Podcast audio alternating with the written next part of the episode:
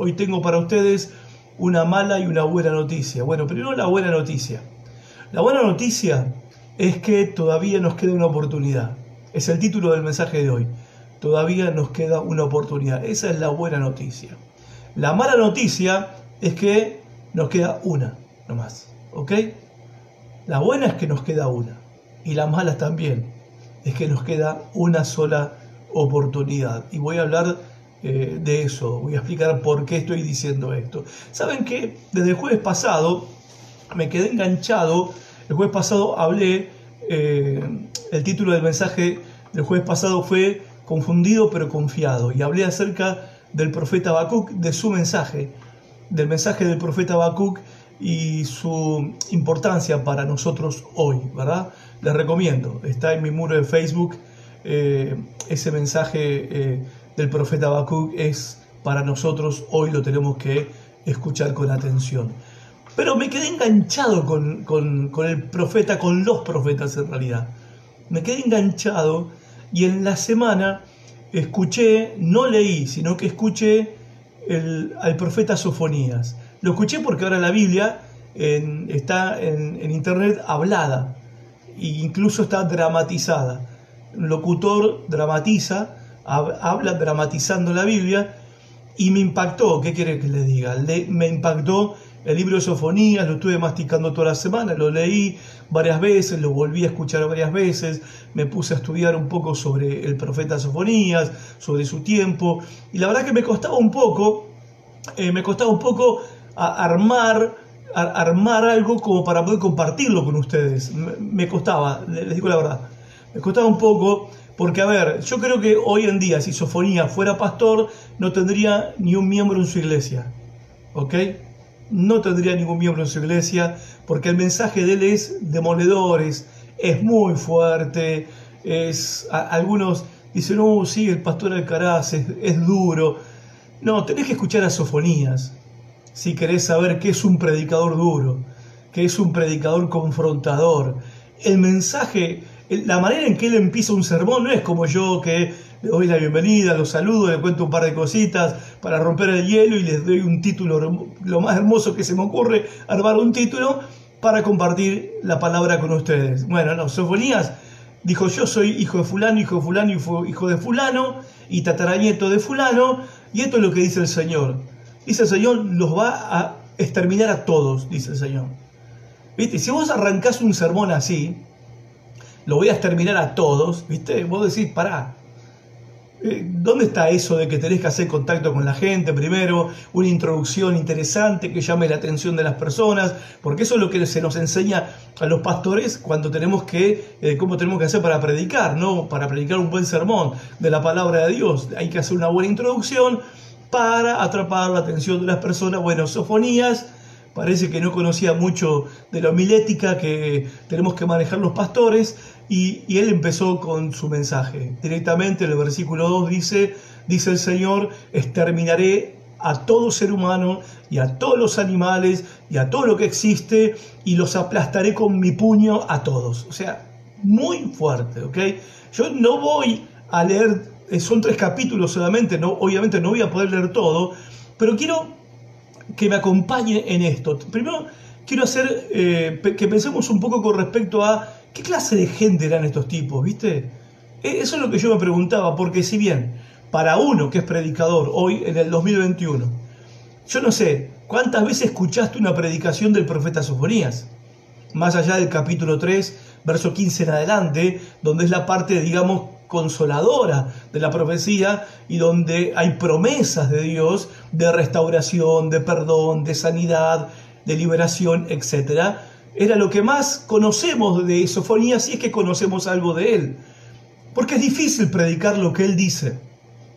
Es muy difícil predicar su mensaje porque es muy fuerte, es muy duro, es muy confrontador, pero es verdad.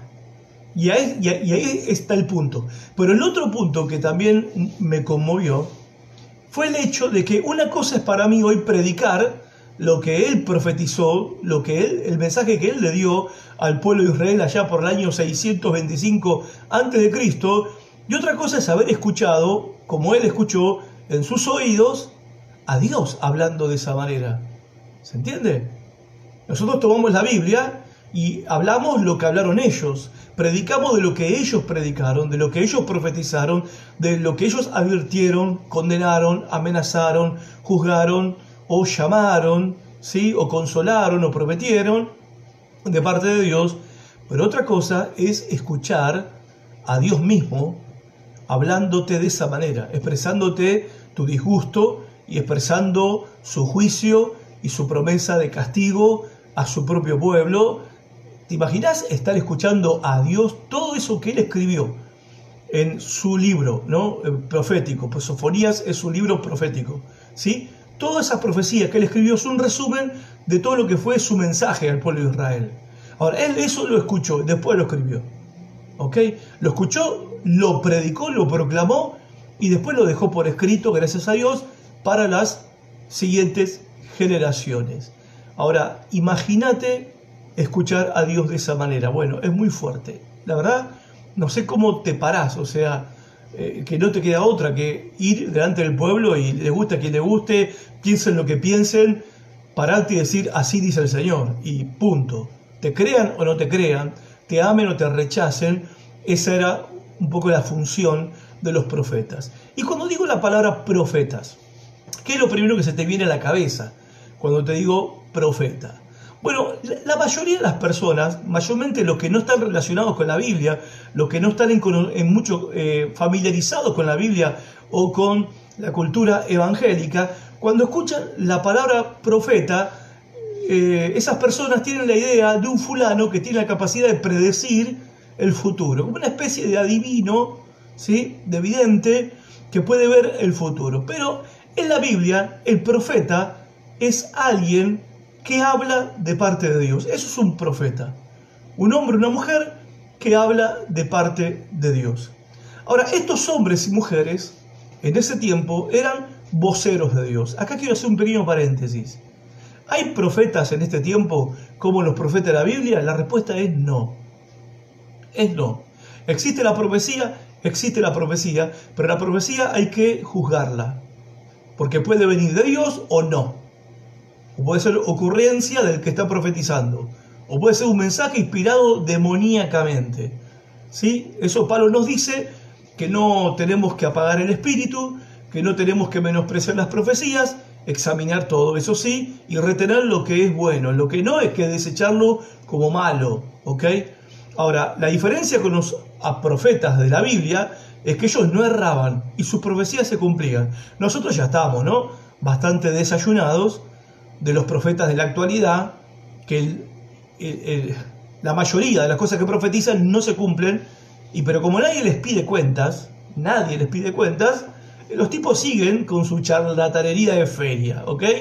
Bien, pero hay una gran diferencia entre los que hoy se llaman profetas y los verdaderos profetas de la Biblia.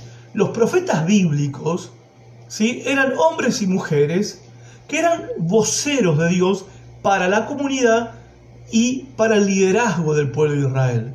Vieron que el presidente Fernández, todos los presidentes del mundo tienen un vocero. ¿no? Es, cuando habla el vocero es como que habla el presidente. ¿sí? Eh, creo que el que tenemos acá se llama Biondi, apellido, si mal no recuerdo.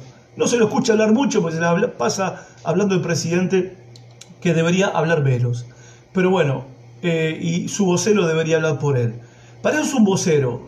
Cuando vocero habla, habla en nombre del presidente y lo que dice es lo que dice el presidente. Bueno, un profeta era un hombre o una mujer que era un vocero de Dios para con el pueblo y para con el liderazgo. No eran adivinos profesionales, no lo hacían por dinero, no cobraban un salario, no tenían una mantención económica, no eran futurólogos entrenados que hacían algún tipo de técnica. La diferencia entre los profetas de Israel con los profetas de los otros pueblos alrededor de Israel es que los otros pueblos, como los egipcios, los filisteos, los fenicios, los asirios, los babilónicos, para adivinar el futuro, hacían un montón de técnicas y sortilegios y eso de mirarle las vísceras a los animales, ver la luna, las estrellas, tirar piedritas y mirar cómo caían. Bueno, los profetas de Israel no hacían nada de eso.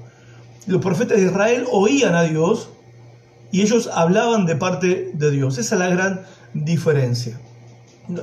Pero era también una cosa particular, no eran profesionales, eran gente del pueblo común y corriente con la diferencia otra vez de que Dios había Dios se les había revelado a ellos de una manera especial, a diferencia del resto.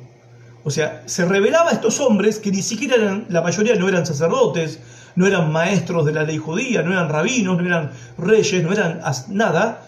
Eran, uno de ellos era pastor, el otro era cultivaba, cuidaba las, los higos, tenía una plantación de higos, ¿sí? Eh, eh, tenían oficios comunes y corrientes, pero Dios se les revelaba a ellos y les encomendaba la tarea de ir y hablar en su nombre.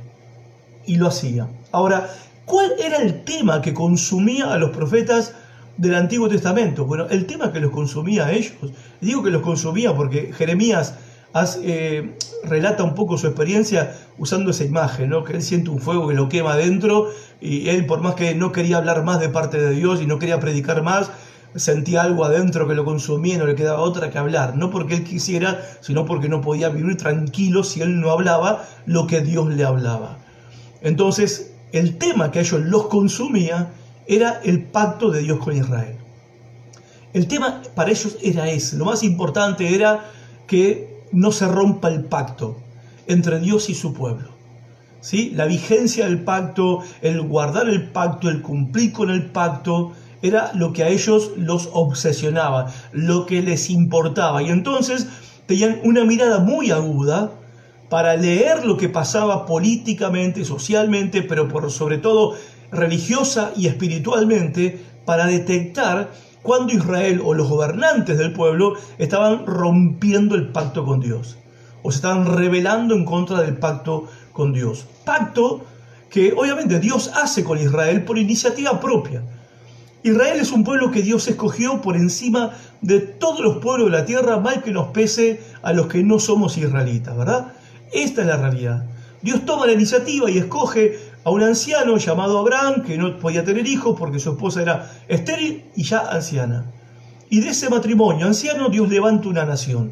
Le da un hijo por medio de un milagro, cuando ya tenía 100 años él y 90 y pico ella, le da un hijo y de ahí nace Isaac, Isaac tuvo a Jacob, Jacob tuvo 12 hijos, las 12 tribus de Israel, y ahí nace la nación de Israel que viven y existen hasta el día de hoy. Ahora, ¿cómo es que Dios los hace su pueblo? Bueno, Dios los rescata de la esclavitud de Egipto, los saca de la opresión de Egipto, los toma como su pueblo, por en, eh, eligiéndolos, prefiriéndolos a ellos por encima del resto de las naciones, no porque eran mejores, incluso Dios se lo dice, ustedes eran los peores y yo los elegí, porque quise amarlos a ustedes. Hay evidentemente una preferencia de parte de Dios. Dios hace un pacto con ellos, el monte Sinaí, los diez mandamientos, y en el pacto Él se compromete a ser el Dios de ellos, su protector, su proveedor, su cuidador, su sustentador, y ellos debían ser sacerdotes de Dios como nación de sacerdotes para dar testimonio al mundo entero de la santidad, gloria, carácter, poder y bendición de Dios para que todo el mundo conozca al verdadero y único Dios. Ellos tenían que vivir según los mandamientos de Dios y ellos tenían que depender de Dios. Incluso no tenían rey porque Dios era su rey. Y tenían que marcar una diferencia con su estilo de vida con respecto al resto de las naciones que tenían un estilo de vida perverso, idólatra, pagano, pecador, etc. Pero este aquí que a lo largo de la historia del pueblo de Israel se ve que ocurre algo que es como una especie de patrón, de ciclo que se va repitiendo y se va repitiendo y se va repitiendo, que son los líderes del pueblo, tanto los reyes, los gobernantes, los jueces y los sacerdotes, los líderes espirituales del pueblo, los que corrompían al pueblo y desviaban al pueblo de su pacto con Dios. Miren lo que le dice, eh, lo que dice Sofonías, hablando de parte de Dios en el capítulo 3, dice, sus líderes son como leones rugientes en cacería de sus víctimas. ¿No? Son terribles los líderes, son leones rapaces, no perdonan a nadie. Sus jueces son como lobos, voraces al anochecer, que no dejan rastro de sus presas al amanecer. Sus profetas son mentirosos y arrogantes en busca de su propia ganancia. Ya había en esa época ¿sí? profetas que por guita profetizaban. No es nada nuevo. y sus sacerdotes profanan el templo al desobedecer los mandamientos de Dios. Bueno, con esa clase de liderazgo, el pueblo no podía ir muy lejos que digamos, porque todo pueblo, toda nación, depende de sus líderes. Eso es así, ¿ok? Como los líderes de la nación rompían el pacto con Dios, todo el pueblo seguía el ejemplo de los líderes y según el ejemplo de los líderes se corrompían ellos también. Entonces surgían los profetas, Dios levantaba profetas. Surgían estos hombres y mujeres para qué? Para recordarles al pueblo el pacto que ellos tenían con Dios. Para recordarles que ellos eran el pueblo de Dios, que Dios los había rescatado, que Dios había entrado en pacto con ellos, que Dios les había dado leyes que ellos tenían que cumplir, porque de, otro ellos se habían comprometido a cumplirlas bajo maldición, o sea, maldito nosotros por Dios si no cumplimos lo que Él nos manda. Así que nosotros recibimos las bendiciones de Dios, pero nos comprometemos a cumplir los mandatos de Dios. Y si no cumplimos, que la maldición caiga sobre nosotros. Así fue en el monte Jericit y en el monte Ebal, las bendiciones de la obediencia y las maldiciones por la desobediencia. Pero ellos dijeron amén. Ellos se comprometieron a cumplir su parte. En este caso los profetas, cuando veían que se estaban desviando, surgían como una especie de fiscales acusatorios. Los fiscales acusan, No defienden, acusan. Bueno, ellos acusaban al pueblo de estar cometiendo idolatría, de estar acomodándose a las costumbres de los que no eran creyentes, de los paganos, de los idólatras, de los pecadores, de seguir las modas de ellos. Los acusaban de estar practicando la injusticia contra los pobres y los acusaban de practicar la inmoralidad sexual. Pero no todo era acusación. Ellos también, los profetas, llamaban al pueblo al arrepentimiento, que significa que ellos vuelvan a Dios, que se vuelvan a Dios, que se arrepientan del mal que estaban haciendo y que se vuelvan a Dios porque Dios era compasivo y misericordioso para perdonar cualquier pecado que ellos hayan cometido. Si ellos reconocían su maldad y se humillaban delante de Dios, si ellos cambiaban su camino y empezaban a caminar en los caminos del Señor, ellos iban a ser perdonados, bendecidos y restaurados. Pero el punto, ¿saben cuál era? Es que ellos no cambiaban. escuchaban a los profetas, pero no cambiaban. Y de hecho Israel, el pueblo de Dios, fue de mal en peor. O sea, esa es la tragedia de escuchar a un predicador y no, no hacer caso, digamos, cuando el predicador está predicando la palabra de Dios, no hacer caso a la palabra de Dios. Eso trae consecuencias terribles, como individuo y también como nación. Ellos, bueno, justamente lo que dije recién, ellos anunciaban las consecuencias de lo que iba a pasar.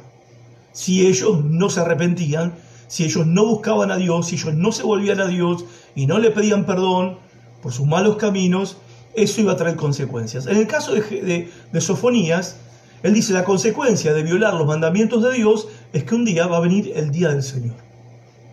El día del Señor.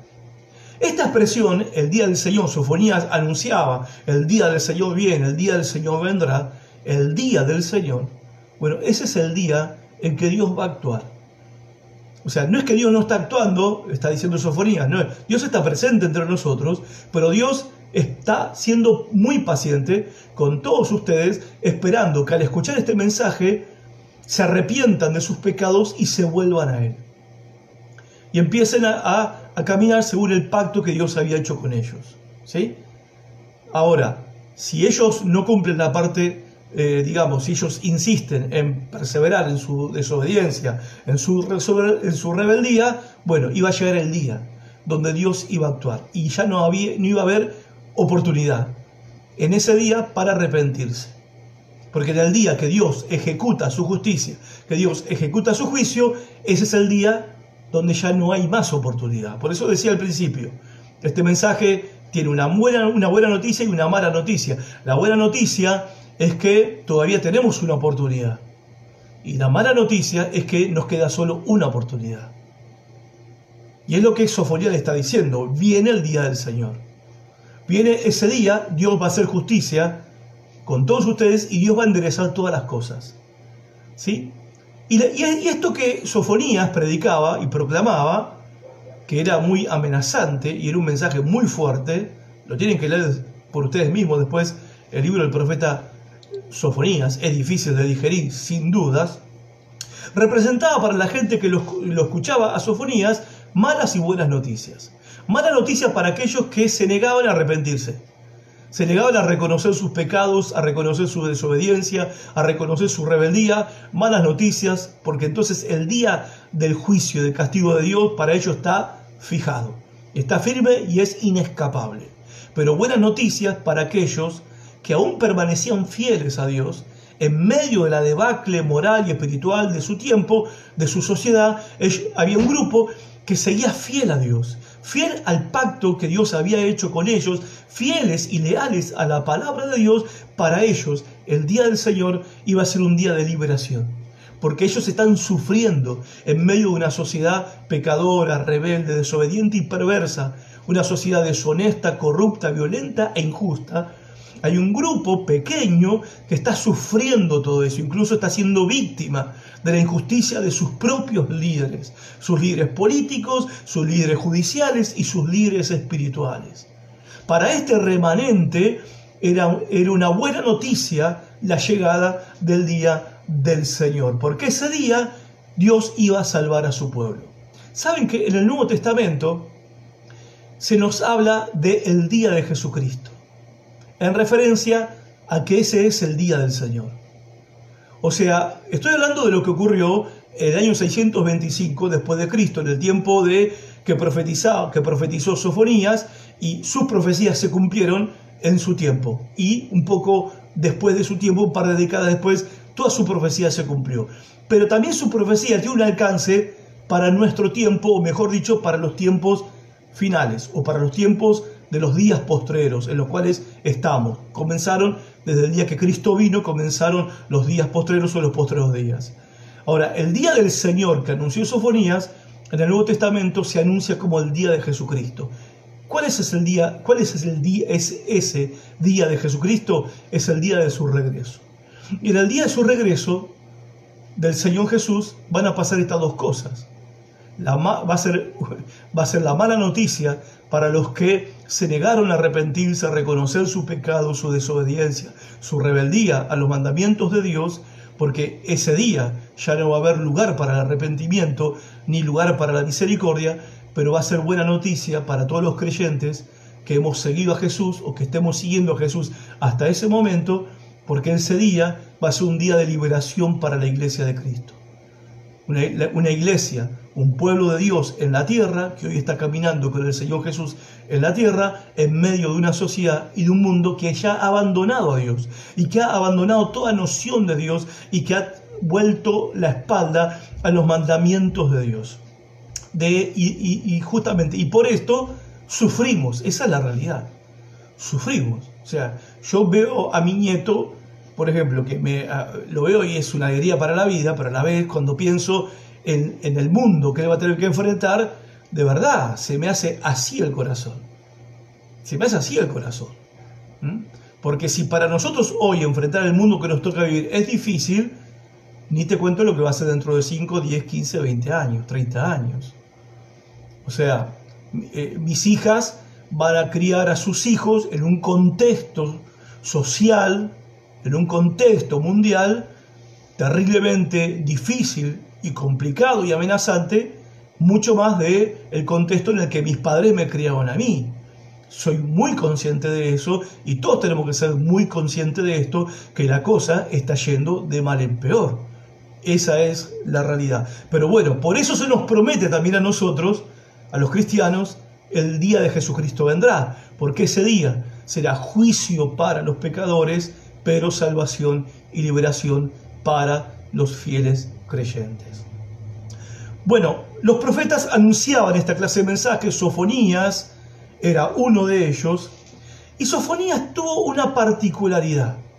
Yo no sé si tomarlo como si fuera un privilegio o qué, porque yo me puse en su lugar y yo dije, bueno, al final, está bien, vos sos un profeta, que es un privilegio, hablas de parte de Dios, es un privilegio, escuchar a Dios es un privilegio, pero ser el último profeta antes de la catástrofe y que después eh, no hubo muchos resultados, digamos, de tu predicación, porque te escucharon y no te hicieron caso, yo, bueno, yo sé que Sofonía se fue en paz, porque él dijo, bueno, yo lo que Dios me mandó a hablar, yo lo hablé, lo hablé. Pero Sofonías tiene la particularidad de que fue el último profeta antes de la catástrofe.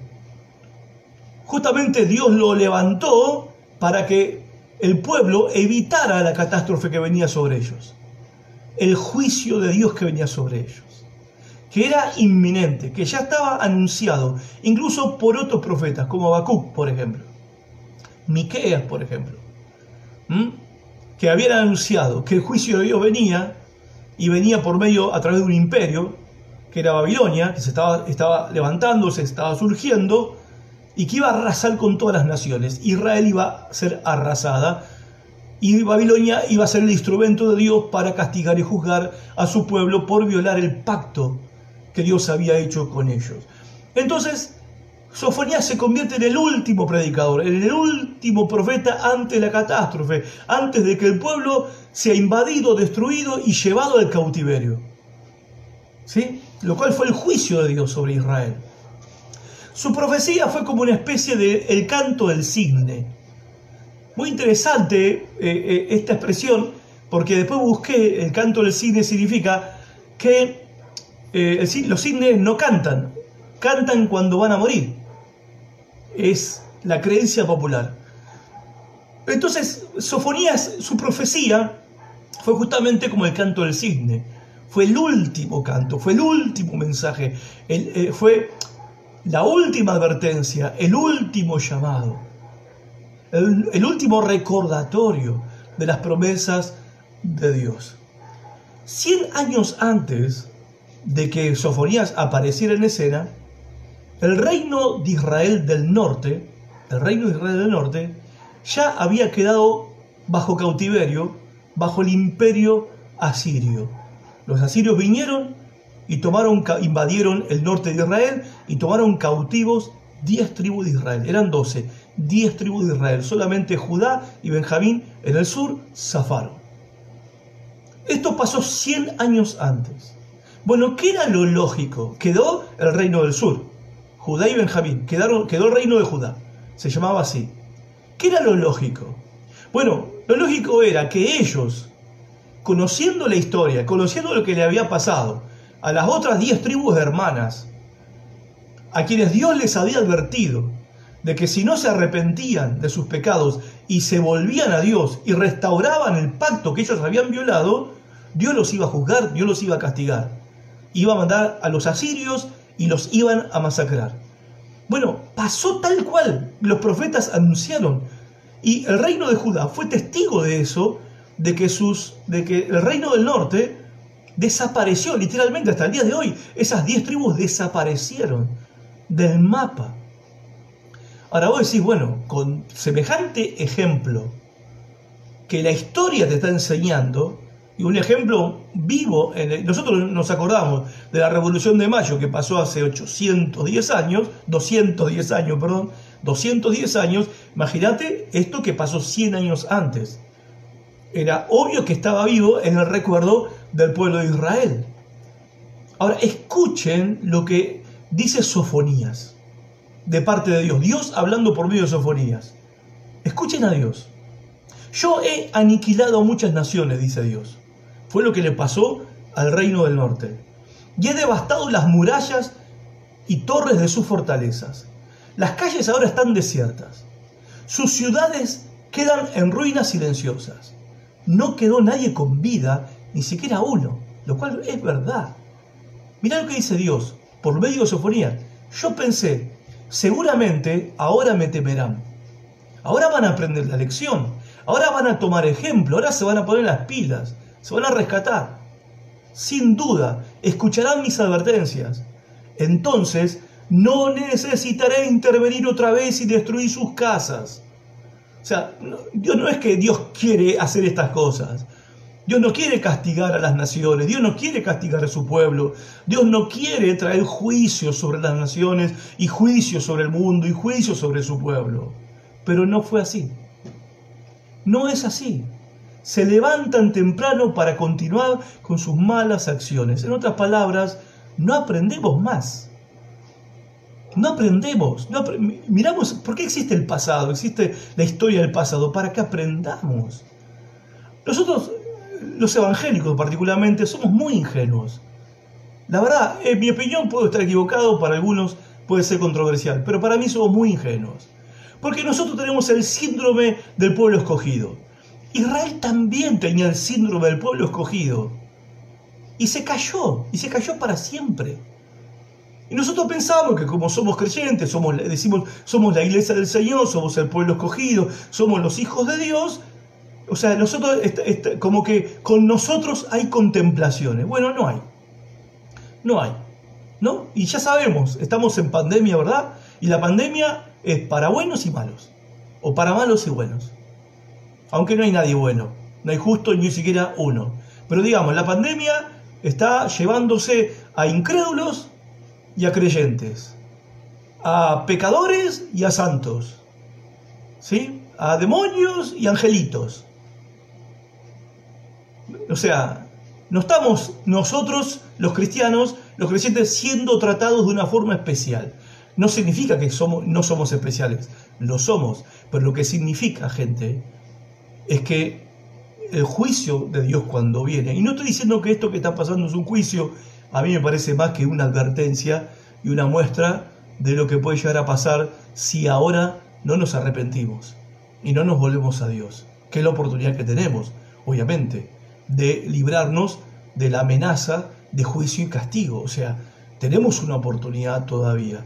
Pero el punto es que ellos no aprendieron de la historia como nosotros no aprendemos tampoco de la historia. Nos creemos inmunes, nos creemos exentos y nos vamos a llevar ¿sí? un gran chasco, una gran desilusión y va a ser duro. Va a ser difícil, va a ser doloroso. Entonces los tipos pensaban que ellos estaban, bueno, lo más bien, que no pasa nada, muy cómodos ellos en sus pecados. Y Sofonías estaba empantado de esto. O sea, ¿cómo no te cae la ficha? ¿Cómo no te cae la ficha que al reino del norte Dios lo juzgó y, y fueron destruidos, masacrados, llevados cautivos, no quedó nada ni nadie?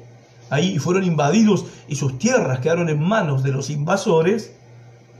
¿Cómo después de la catástrofe que ocurrió, viste, pensaba Dios, y, y Sofonías pensaba también, que ellos se iban, bueno, iban a cambiar de actitud. Pero ellos saben que ellos pensaban que Dios no iba a ser ni bueno ni malo. O sea, Dios no va a hacer nada. Ni bueno ni malo. Y estaban cómodos porque, ¿saben qué? En el tiempo que Sofonías hablaba, las cosas no estaban en apariencia mal. En ese tiempo reinaba un rey llamado Josías, que él trajo una reforma, duró poco tiempo, pero reforma al fin, una reforma religiosa, una reforma espiritual, hubo muchos cambios, fueron positivos, y, eso trajo un tiempo de prosperidad, y había paz en, el pueblo, y había prosperidad. Bueno, en ese tiempo se levanta Sofonías para decir, muchachos, esto es toda una, una mascarada, esto es toda una cosa de labios para afuera, pero el Señor dice que va a venir su día donde Él va a hacer justicia. Dice Sofonías, o Dios, hablando por Sofonías, viene el día donde buscaré con linternas en los rincones más oscuros de Jerusalén para castigar a quienes descansen cómodos con sus pecados. Tranquilos ellos, en sus pecados, tranquilos, piensan que el Señor no les hará nada, ni bueno ni malo, como piensa la mayoría de las personas hoy en día. En el caso de, algunos dicen, Dios nunca hizo nada por mí. Y en el caso que Dios haga algo, seguramente me va a ayudar. Cuando de repente les pasa alguna tragedia, dice, uh, ¿por qué Dios me castiga?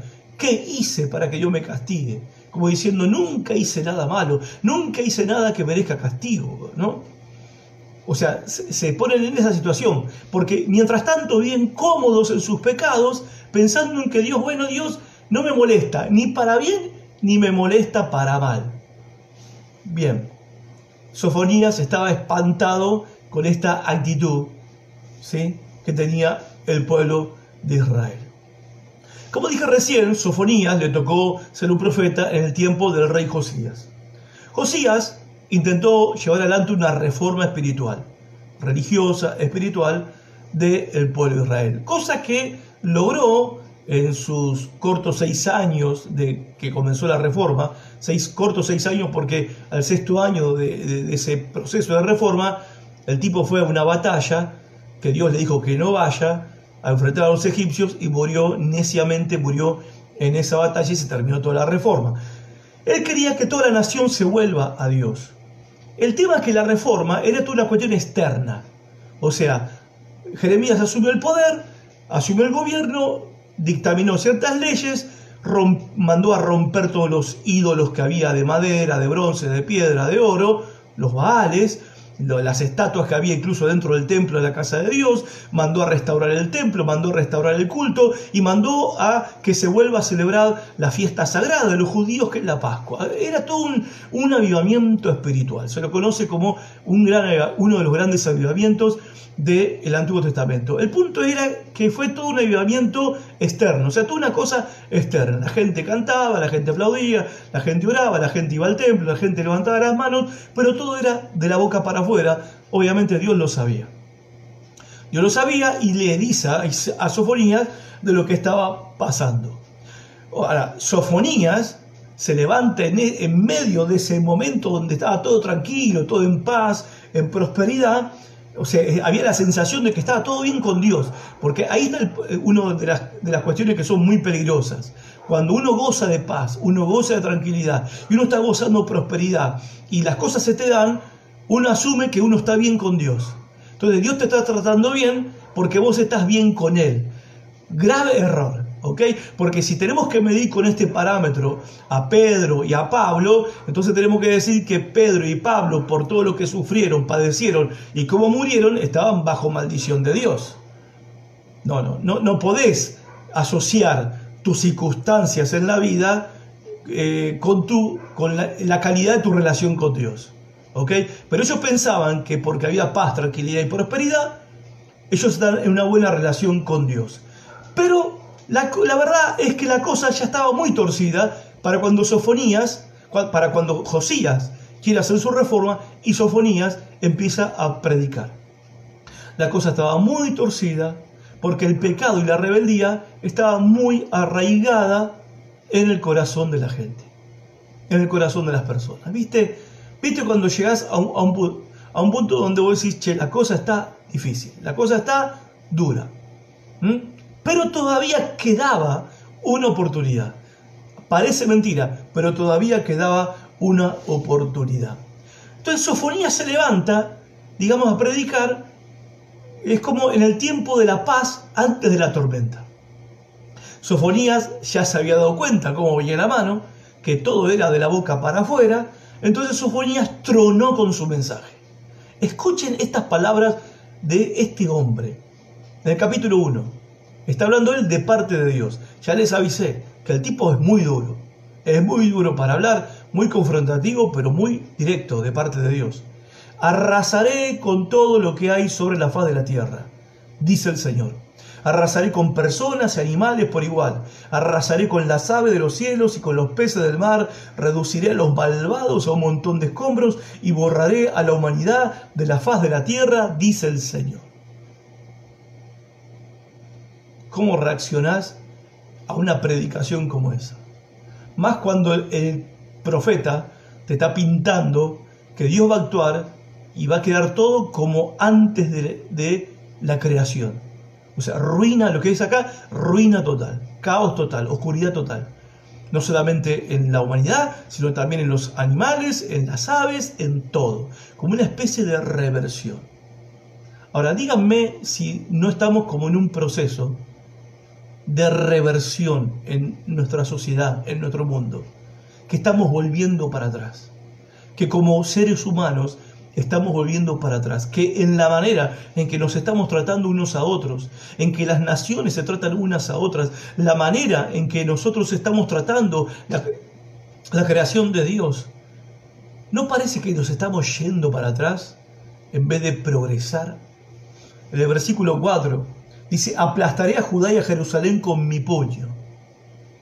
Y destruiré todo el rastro del culto a Baal. Acabaré con todos los sacerdotes idólatras para que se borre hasta el recuerdo de ellos. Verso 8, en ese día del juicio, dice el Señor, castigaré a los libres y a los príncipes de Judá y a todos los que siguen costumbres paganas. Sí, castigaré a los que toman parte en cultos paganos, a los que llenan sus casas, las casas de sus amos, con violencia y engaño. ¿Qué está diciendo acá Dios por medio de Sofonías? Está prediciendo la caída de todas las instituciones corruptas de su época. La institución religiosa, la institución política y la institución económica. Van a caer. O sea, vas a, ver cómo ninguna institución, que son eh, medios por los cuales los líderes corrompen al pueblo, ninguna se va a mantener en pie. La economía va a caer, la, la política va a caer y también la religiosidad va a caer. Uno dice, che, pero parece que está hablando para este tiempo. Bueno, Sofonías habló de la realidad de su tiempo. Ya sé, vos decís, pero ahora pasa lo mismo. Y claro, porque los hombres somos iguales. Los hombres no hemos cambiado, los seres humanos no hemos cambiado, seguimos siendo los mismos que ese tiempo. Ahora, lo que no dice Sofonías es por medio de quién va a venir el desastre. Pero nosotros sabemos por medio de quién, ya lo vimos el jueves pasado, cuando hablamos de la profecía de Habacuc. Habacuc dice que va a ser por medio de Babilonia, que los va a invadir y los va a destruir. Ahora, Sofonías no dice por medio de quién, ¿Por qué Sofonías no dice por medio de quién? Bueno, la intención de Sofonías es que al pueblo le quede claro que no importa si es un ejército, no importa si es un diluvio, no importa si es un tsunami, no importa si es una plaga, en realidad es Dios. Es Dios ejecutando su obra que está advirtiéndoles de que esto va a suceder y Él lo va a hacer. No importa por medio de qué instrumento, ¿Por medio de qué herramienta? ¿Por medio de, qué medio? Valga la redundancia. Soforía está haciendo énfasis de que es Dios el que está detrás. Ahora escúchenme esto. Si Dios está detrás de nuestras bendiciones, si Dios está, ha estado detrás de todos los beneficios que hemos recibido como humanidad, como sociedad, como nación, como iglesia de Cristo, si Dios está detrás de los beneficios y de las bendiciones, también Dios está detrás de los tiempos malos que a nosotros como humanidad nos tocan vivir. No es que lo estoy culpando a Dios, no, no, Dios me libre, sino que nos está viendo sobre nuestras cabezas las consecuencias de nuestro pecado, de lo cual se nos advirtió antes. Se nos advirtió antes, no debería ser ninguna sorpresa. Ahora, el hecho de que sea Dios el que está detrás, tanto de la bendición y de los buenos tiempos, como de el juicio y los malos tiempos, eso a nosotros nos da esperanza. Porque sabemos una cosa, que Dios es misericordioso y que Dios está dispuesto a perdonar apenas nosotros nos volvamos a Él humillados y arrepentidos. O sea, para nosotros no es un miedo, un temor, un terror de que sea Dios el que está detrás de la cosa. No, no, al contrario. Como cuando Dios le mandó a decir a David, cuando David tenía que ser castigado por un pecado, un desafío que hizo a la autoridad de Dios, elegí de qué tres maneras querés eh, sufrir tu castigo. Caer enfermo, ser atacado por tus enemigos o caer en las manos de Dios. Bueno, dijo eh, David, en manos de mis enemigos no quiero, porque no me van a tener misericordia en manos de eh, una enfermedad, de la peste, la plaga, tampoco quiero, pero bueno, prefiero caer en las manos de Dios. Él, él va a tener compasión de mí. Prefiero caer en sus manos, ¿ok? O sea, caer en las manos de Dios para nosotros es un motivo de esperanza. Dice el capítulo 2, reúnanse antes de que comience el juicio. Antes de que su oportunidad de arrepentirse vuele como la paja. Por eso les decía al principio, este mensaje tiene una buena noticia y una mala noticia. La buena noticia es que todavía tenemos una oportunidad. La mala noticia es que solo hay una oportunidad. Hoy una, hoy es una oportunidad. Ahora es una oportunidad. Y es la única que hay. Dios le dice, antes de que su oportunidad de arrepentirse vuelve como la paja. Actúen ahora antes de que caiga la intensa furia del Señor y comience el terrible día de la ira del Señor. Busquen al Señor los que son humildes y sigan sus mandamientos. Procuren hacer lo que es correcto y vivir con humildad. Quizá todavía el Señor los proteja y los libre de su ira en el día de su destrucción. Esto es esperanza. ¿Para quiénes? Para los que buscan a Dios, se humillan ante Dios y se arrepienten de sus pecados. Las tres acusaciones claves de Sofonías al pueblo de Dios eran tres. Corrupción, violencia y soberbia. ¿Sí?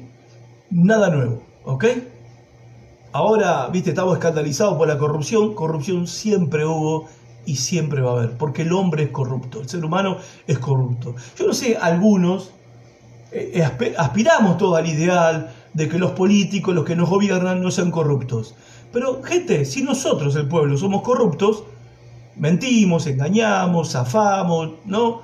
Y esa cosa de viveza criolla que tenemos todos, ¿qué esperamos de ellos? Claro, se supone que un líder debe dar el ejemplo, pero en definitiva, cuando hacen lo que hacen, están revelando lo que son en realidad y son una muestra de lo que somos eh, el, pueblo en general. Obvio, yo sé, hay excepciones, no lo voy a negar. Pero se los acusaba de corrupción, de violencia y de soberbia.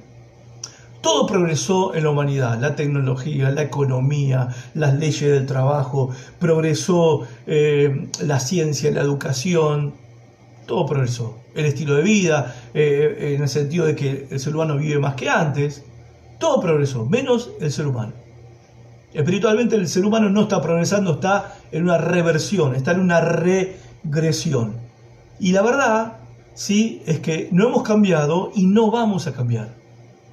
No vamos a cambiar, a menos que hagamos lo que dice Sofonías, que busquemos a Dios, nos arrepintamos de nuestros pecados y nos humillemos delante de Él, que es el único que tiene el poder para cambiar nuestro corazón de piedra por un nuevo corazón. Ahora, este, esta acusación de Sofonía sobre el liderazgo del pueblo de Israel, y, es una acusación a las naciones enteras también, es una acusación también para el pueblo. El pueblo también tenía lo suyo. ¿Ok? Porque no vamos ahora a cargarle todas las tintas ni a los gobernantes, ni a los, ni a los jueces, ni a los líderes espirituales de la iglesia, sino que el pueblo también tiene lo suyo, tenemos lo nuestro. Dice en el capítulo 3, ¿qué aflicción les espera, le espera, perdón, a la rebelde y contaminada Jerusalén? Pueblo, la ciudad de violencia y crimen. Nadie puede decirle nada. Rechaza toda corrección. Estaba, ¿no? Soberbia la nación. No confía en el Señor, ni se acerca a su Dios. Sus líderes son como leones rugientes en cacería de sus víctimas. Pero el Señor todavía está en la ciudad y Él no hace nada malo. Día tras día emite justicia, nunca falla, pero los perversos no conocen la vergüenza. Bueno, ¿qué decide Dios? Ante esta situación, ¿qué decide Dios? Bueno, Dios usa una palabra, ¿no? Sofonía va a usar una palabra, fuego. Fuego. La solución es fuego. Capítulo 3. Pronto me levantaré y acusaré a esas naciones malvadas, pues he decidido reunir a los reinos de la tierra y descargar mi más feroz ira y furia sobre ellos.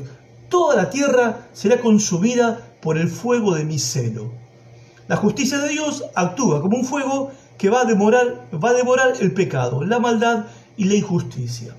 Pero la buena noticia es que este fuego no es para destruir a las personas a todas las personas, sino que es más bien para purificar a las personas. O sea, cuando Dios juzga, cuando Dios castiga, cuando Dios emite su juicio y hace y desata su ira y su furia sobre un pueblo, sobre una nación o sobre una persona, no es con el fin de destruirlo, es con el fin de purificarlo. Miren lo que dice el capítulo 3, verso 9. Entonces purificaré el lenguaje de todos los pueblos para que todos juntos puedan adorar al Señor. ¿Por qué es necesario que venga el juicio de Dios?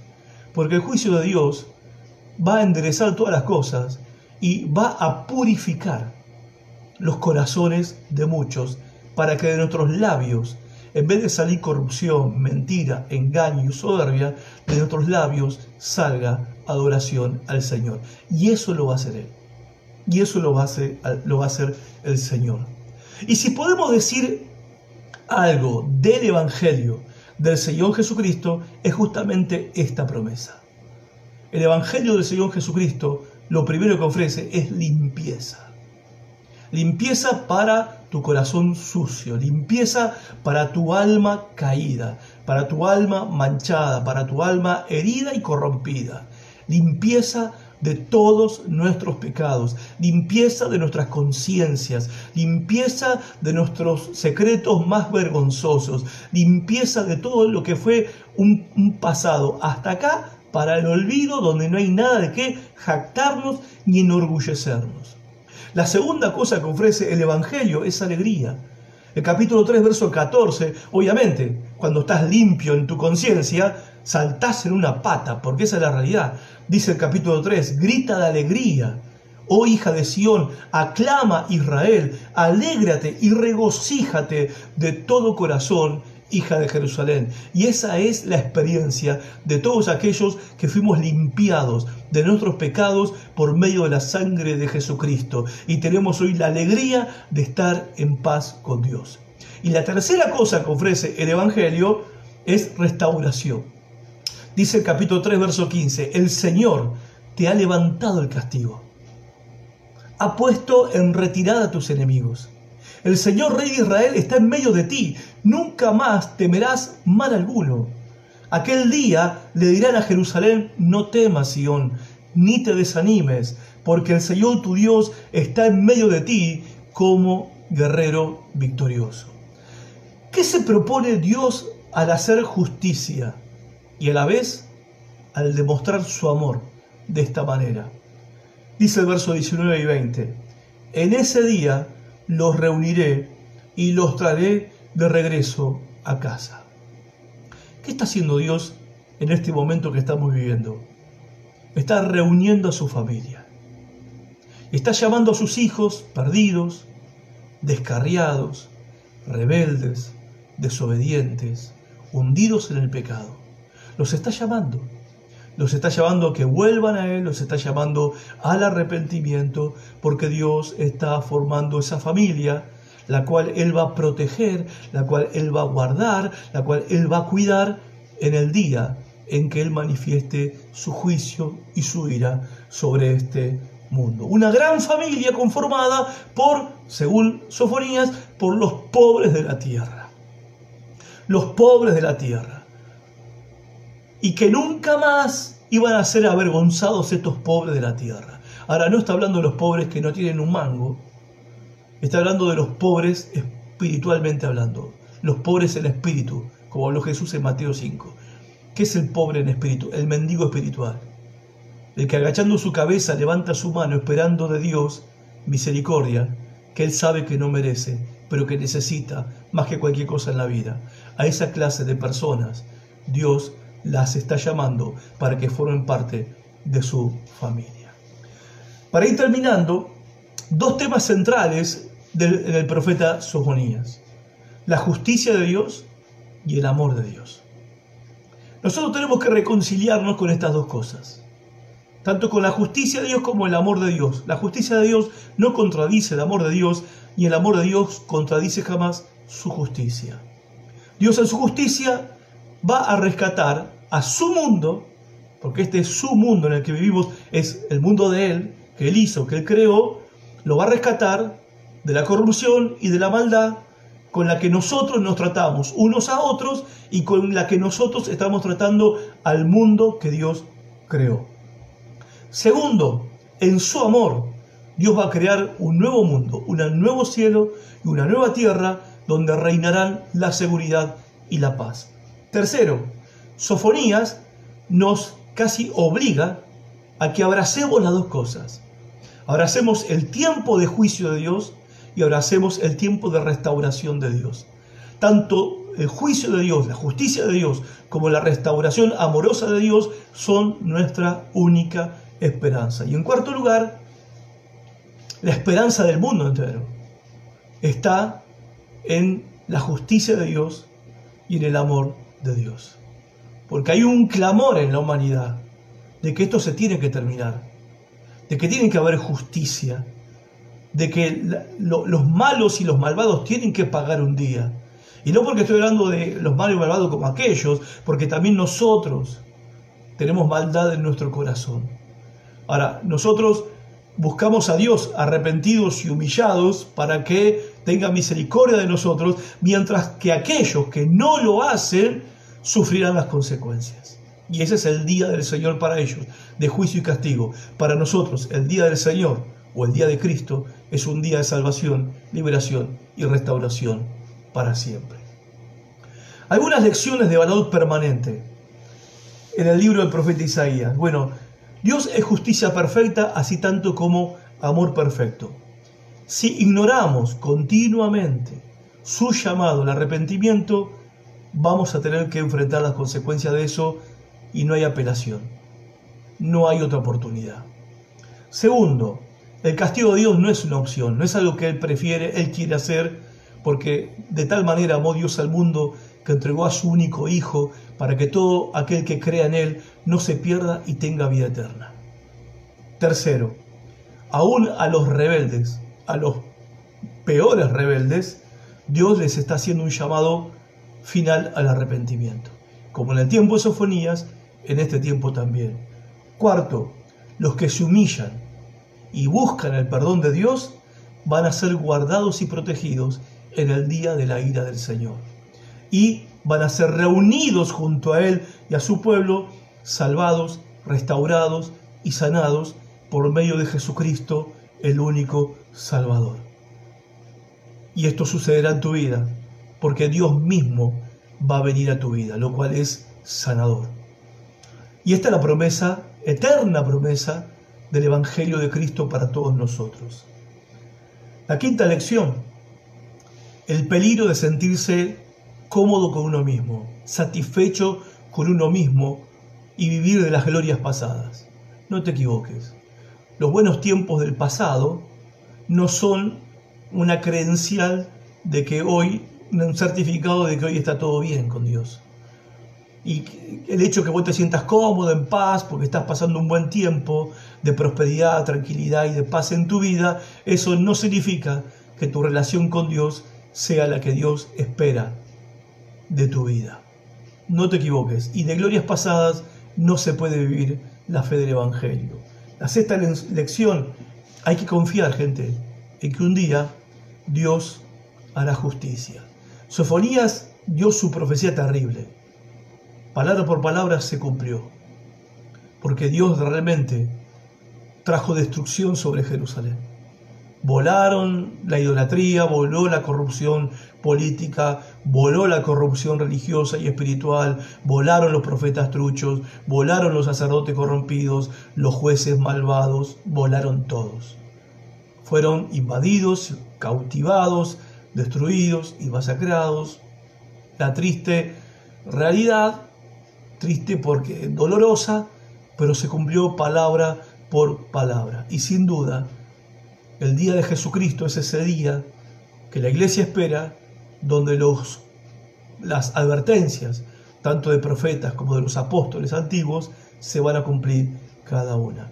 Y la última lección, la última, y con esto me despido, déjate enseñar y déjate reprender.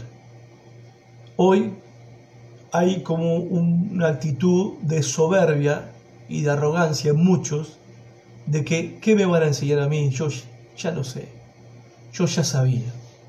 Yo ya sabía. Yo ya lo sé. Y, otro, y, también que con esa arrogancia, esa soberbia, no se dejan reprender. Hay personas que solamente aceptan elogios, que solamente aceptan felicitaciones y palmadas en la espalda, pero no aceptan reprensión, porque no se les cruza por la cabeza que pueden estar equivocados. Quizás vos me estás mirando ahora y decís, este tipo está equivocado, claro. Vos, vos pensás que estoy equivocado. Ahora, ¿no se te cruza por la cabeza que quizás seas vos el que estás equivocado? Quizás vos me estás mirando y digas, no, la Biblia es una mentira, es un engaño. Ahora, ¿no se te cruza por la cabeza que quizás sos vos el que estás engañado? ¿Mm? No, yo no necesito, yo no soy un pecador, no necesito de Dios, los débiles mentales necesitan a Dios. No puede ser quizás que vos seas también un necesitado de Dios y vos no te des cuenta de eso. Entonces hay, hay personas como se dice popularmente, que no les entra bala. Y eso es terrible. Eso es terrible cuando ya a una condición en tu vida que no te entra bala, que no te gusta que te marquen un defecto, un error y menos un pecado. Porque claro, eso sucede cuando tenés un concepto de vos más alto que el que tenés que tener. ¿No? Pero la lección que nos deja el libro del profeta Sofonías es que necesitamos que nos enseñen y necesitamos que nos reprendan. ¿Mm? Hay muchos que con, y te, termino con esto, hay muchos que en esta situación de pandemia viven panche y tranquilamente y, sin darse cuenta de la necesidad que tienen de escuchar la palabra de Dios. De escuchar ya sea una palabra de aliento o quizás algo que necesitas más, una palabra de reprensión. Pero no, sale el lujo de decidir cuándo quieren ellos escuchar ya sea aliento o reprensión. Bueno, déjame decirte una cosa. Dije al principio, la buena noticia es que todavía hay lugar para el arrepentimiento. O sea, todavía hay lugar para una oportunidad. La mala noticia es que es solo una oportunidad. ¿Se entiende? Va a llegar el día. También eso lo dice uno de los profetas, el profeta Amós. Que la gente irá de acá para allá queriendo escuchar palabra de Dios y no la van a encontrar. Van a abundar predicadores que te van a decir lo que vos querés escuchar. Pero algunos predicadores, algunos, ah, yo pensaba en la semana, algunos creo que nos vamos a quedar sin trabajo. Sofonías no tendría trabajo ahora de pastor, no, tendría ministerio. Pum, partamos de ahí. Nadie iría a la iglesia de Sofonías a escucharlo predicar. Y algunos, obviamente que yo no le llego ni al cordón del hombre, ¿sí? Pero me parece que algunos predicadores nos vamos a quedar pronto sin trabajo. Pero va a llegar el tiempo, el momento, donde vas a querer escuchar palabra de Dios. Y va a haber hambre, no de pan, sed y no de agua, sino de oír una palabra de Dios, aunque sea de reprensión, y no va a haber. No va a haber. Por eso antes, como dijo Sofonías, antes que esta oportunidad que tenemos para arrepentirnos y volvernos al Señor, antes que esta oportunidad huele como la paja, que se la lleva el viento, busquemos a Dios ahora. Porque vos no sabés si vas a tener oportunidad mañana. Porque eso de que el Dios es un Dios de oportunidades, sí, Dios es Dios, como dice Sofonías, de una oportunidad. Y es la oportunidad cuando Él dice, no es la oportunidad cuando a vos se te da la gana de querer tener una oportunidad de parte de Dios. ¿Te acordás la parábola de las diez vírgenes? Se cerró la puerta un día y punto. Y cuando quisieron entrar, cuando ellas quisieron entrar, ¿qué se les dijo? No los conozco, no las conozco, no van a entrar. Y esa va a ser la tragedia de muchos, porque no se dejaron enseñar y no se dejaron reprender. Entonces entendamos nosotros que este mensaje de hace 625 años antes de Cristo es un mensaje que Dios nos está hablando a nosotros hoy en este tiempo. Y espero con toda mi alma y con todo mi corazón que tengamos oídos para escuchar lo que el Espíritu Santo le está hablando a la iglesia. Dios los bendiga. Gracias por estar de ese lado. Nos vemos, si Dios quiere, el domingo, tarde, noche, nos encontraremos por este medio, si Dios quiere. Chao.